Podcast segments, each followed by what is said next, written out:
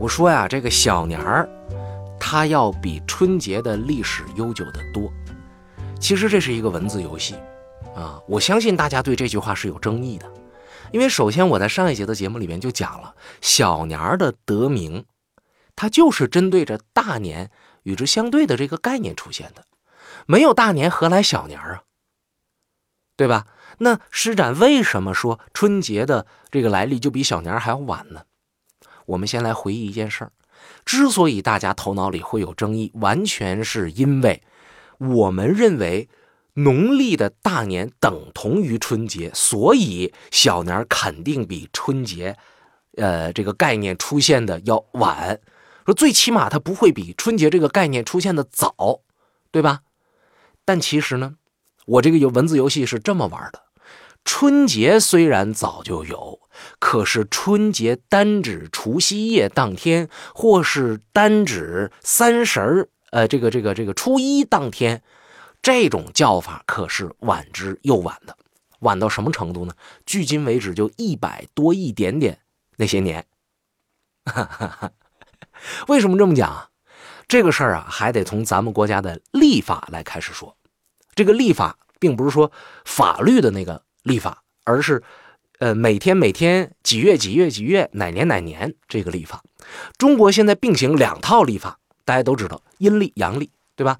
我们今天看新闻联播都是大家好，今天是什么什么什么什么农历多少多少多少，这个农历就是指阴历。其实几千年以来啊，我们国家的历法一直用农历，没有阳历这一说。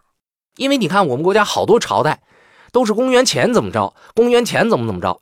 我印象最深刻的老师以前教我说，秦始皇的时候焚书坑儒啊，焚书公元前二百一十三年，对吧？哎，这是公元前有的事儿。哎，你看那时候咱们就有第一个皇帝了，怎么咱们历法就没改呢？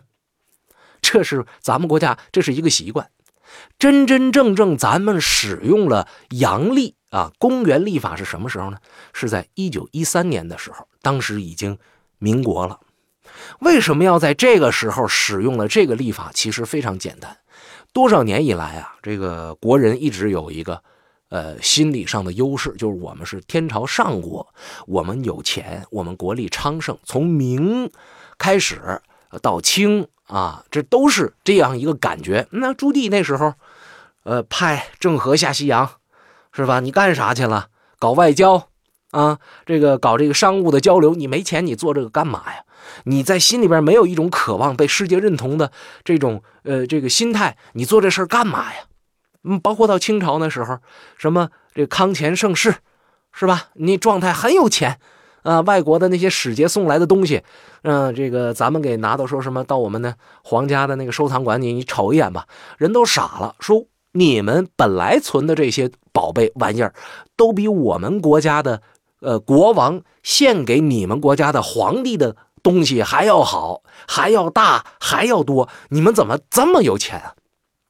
哎，咱们国家那时候是有钱，所以他牛厉害啊，咋不上天呢？我们这就是天，天朝上国。但是到了一八四零年前后的时候，我们国家终于让人一顿大电炮给打醒了。哎，这时候才知道，我的天哪，原来人外有人，天外有天。啊，原来还有西洋那么大的呃这个文化啊，那么呃雄厚的实力，原来我们真干不过他。所以当时呢，除了政府，除了这个皇家要思考我们要怎么样变化以外，民间还有很多人有识之士，包括还有一些呢是被这个呃当时的朝廷送出去当留学生的那些人回来，也在脑子里边想，我怎么能让我们国家恢复当年的辉煌。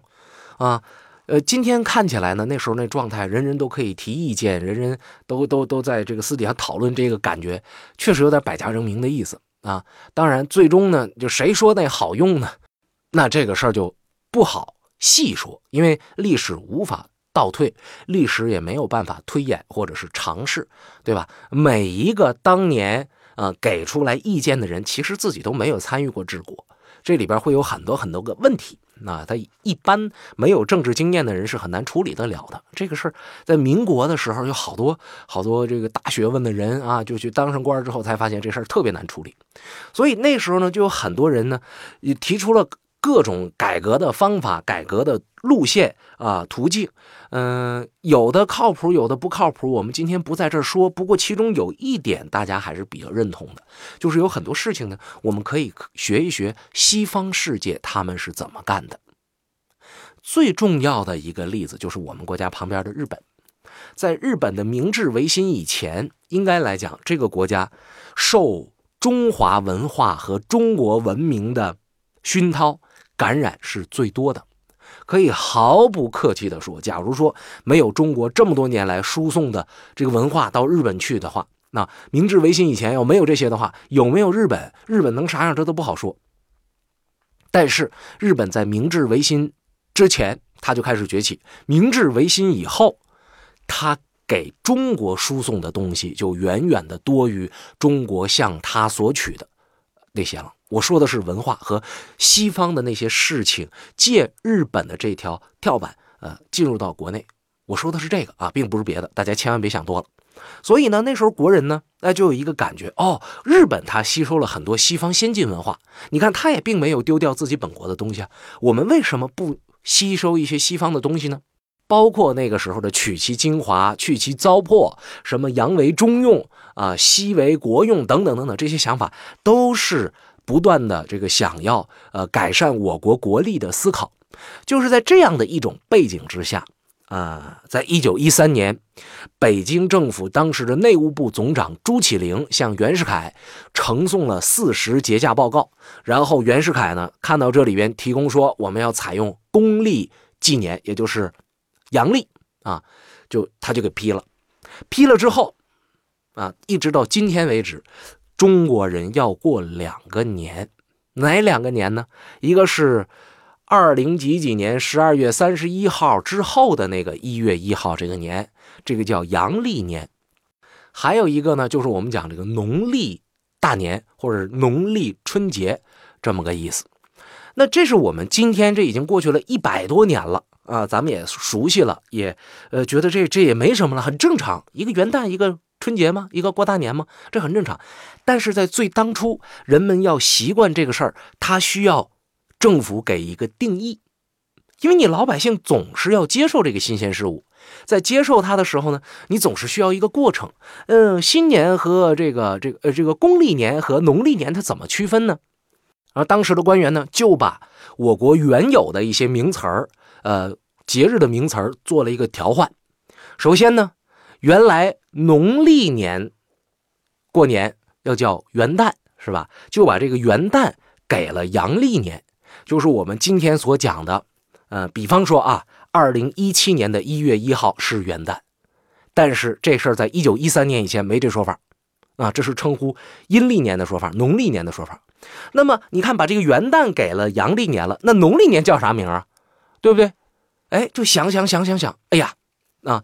二十四节气里边，阴历年的这个位置正好离立春特别近，那我们就干脆叫春节吧。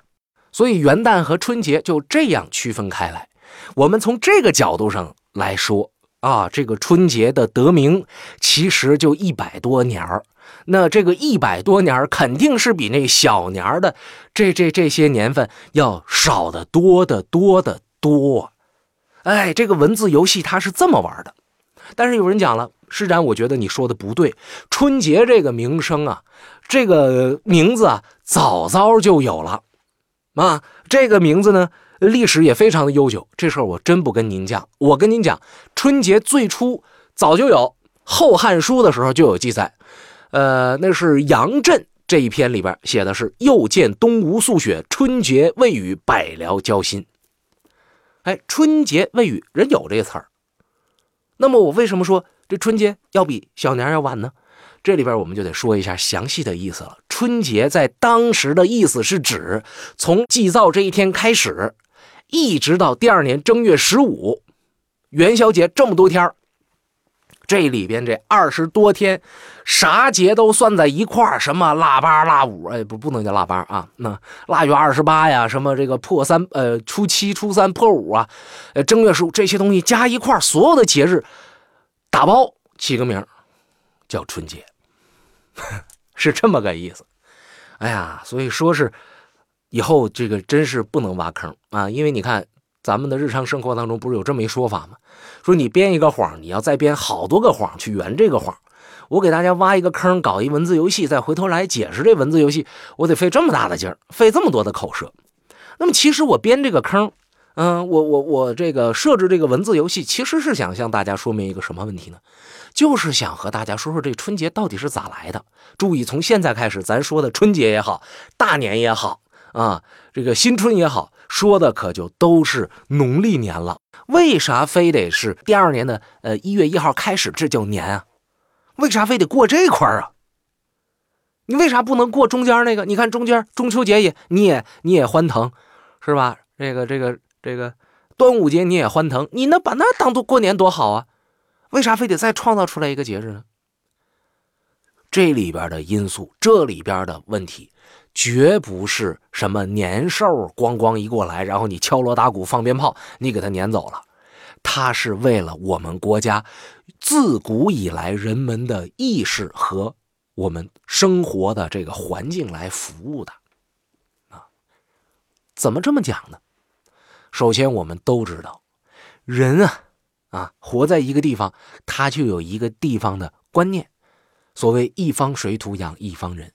中国人是个什么样的社会啊？这中国是个什么样的这个国家呢？农业国家，这事儿我们都在节目里边说了无数次了。可是为什么说无数次呢？就是因为你每次提到中国传统的一些东西的时候，你不提你是一个农业国家，你就没法往下进行。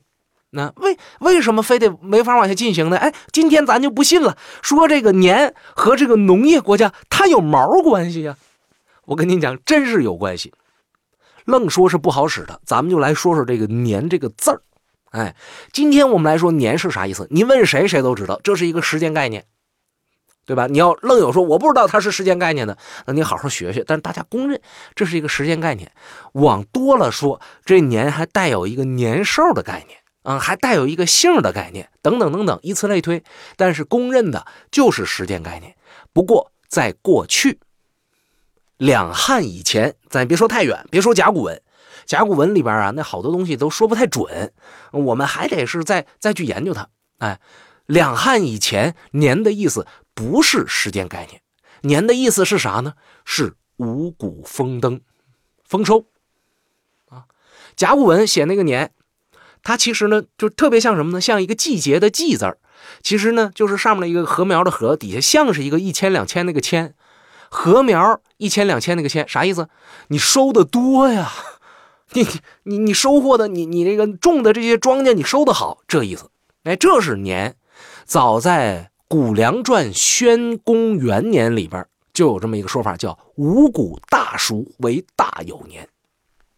这个就是年字最古老最古老的原因啊。我们引申一点来说呢，就是五谷丰登。风调雨顺，所以禾苗它才能够成熟，而一般谷禾都是一年一熟，于是呢就把这个年引申成为了代表着时间概念的意思啊。像这种例子，我们国家有很多呀。比方说一年，他不说一年，呃，三百六十五天，他不说三百六十五天，十二个月，他不说十二个月，他说什么呢？一春秋。所以古代人呢。当他们发现这个庄稼今年成熟了，而且挺好，啊，都收拾好了，然后按照我们这个历法计算，差不多，哎，下一个这个这个种植的这个周期，也就是一年，也快来了哦。那这个时间节点，我们是应该在它还没来之前做祈祷的，对吧？哎，什么事情做祈祷，基本是在没发生之前。或者是正在发生没有结果之前，你看今天所有的动画片、所有的电影、电视剧、文学作品，说这个媳妇儿怀孕了要生了，有人祈祷，永远祈祷的都是在生孩子之前。过去说我生个男孩，祈祷生个男孩啊，祈祷健康，祈祷这个健全，没有生下来以后祈祷的。都是生之前祈祷，你这都生完了，护士都过来，你看是一个什么性别的男孩？呃，什么性别的男孩？你看是个什么性别的孩子？你还跟着祈祷呢？我希望生个女孩，你不是疯了吗？而且这祈祷呢，还有一个特点，就是你越临近要生的时候啊，越临近要得出结果的时候，你心里边祈祷的越越猛烈，祈祷的越快。所以这个人们呃，祈求下一年风调雨顺的时候，按照这个风格特点，他愿意在下一年要来的时候祈祷啊，这个各种各样的心情在这个时候达到了一个顶峰。所以这就是啥意思呢？并不是指麦子收完了马上就转过第二年去干啥呀？怀孕也不能马上生完了再生一个呀，他总是得休养生息一下子。啊，所以在这个呃这个我国的历法的确定上呢，其实最开始啊，人是秋天结束之后就是一年了。哎，这个谷禾收割完了之后，哦，大家一看丰收了，好了，这个耕耕种年差不多了，啊，好，我这一年结束了。在我国元啊不是元啊啊，我想想是汉武帝之前，汉武帝太初元年之前。一般情况下，我们国家是以十一月初一为一年的最开头的。为什么以十一月初一？就是我刚才说的，我收这粮食差不多了，十月金秋收获的季节，十一月我差不多收完了。所以从这时候开始，我过年，我第二年了，我第二个耕种年了。从现在开始到第二年春天的耕种期间，我们是准备周期，备孕啊，春天播种，夏天耕耘，秋天收获，冬天再备孕。土地是妈，劳动是爹吗？是吧？就这意思。一直到汉武帝公元前一百零四年的时候，才确定了啊，正月为岁首的概念，就是正月初一是新的一年。哎，在正月初一之前的那一天晚上，腊月三十是除夕，这也是农耕文化一个呃非常典型的这种叫缩影。啊，或者叫这个这个一个意思。那么有人讲了，哎，施展，你又提到了一个除夕的概念。除夕是啥意思？就是年三十的那天晚上。其实这个除夕呀，最初的这概念比年还复杂呢。除夕是什么意思呢？就是傍晚，引申一点，就是傍晚那一段时间；再引申一点，就是傍晚太阳西落了之后那一段时间。在中国的古代传说当中，包括受中国影响的，呃，这个这些东南亚国家的这些古老的传话神话传说里边，都有这么一种观念，就是在傍晚的时候，它是非常奇怪的一个时间段，啥事都愿意在这时候发生。因为啥？一天还没黑，二还没看着太阳。哎，就是它很特别。而这个“西”的含义呢，因为这种特别，慢慢的就引申成了什么呢？就是。什么什么没有了，但是下一个还没出来的这个概念，你想想，什么什么没有了，但是下一个还没出来，这不就是一年当中十二月的最后一天，很贴切的一个一个解释吗？哎，《管子》里边就有这么一句话，叫做“季冬之西，即季冬之暮也”，这玩意儿没了啊！十二月的最后一天，这一年没了，这是“西”的概念。好了，那么我们说过了，西除是啥意思？现在我们讲除除掉啊，弄走。但据说啊，这个除最开始呢，嗯，它不是呃这个字儿啊，它是一个通假字啊，它是舒服的舒，嗯，而舒月其实就是十二月的别称。舒按照许慎的《说文解字》里边讲是深也。哎，伸开，书呢？徐也就慢慢哎，这意思。